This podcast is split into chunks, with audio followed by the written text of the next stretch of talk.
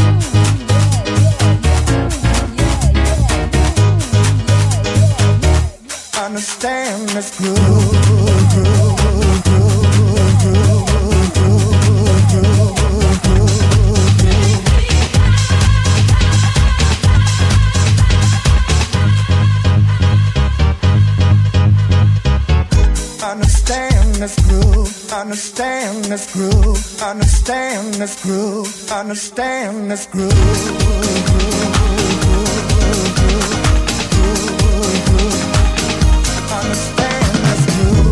Have a dollar. In fact, no, brother man. Here, have two.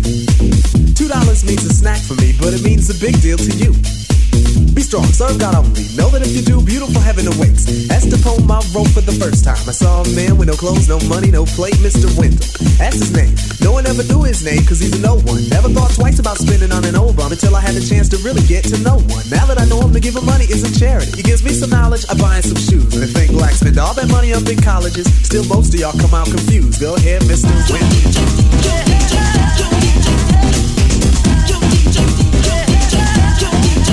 can't listen when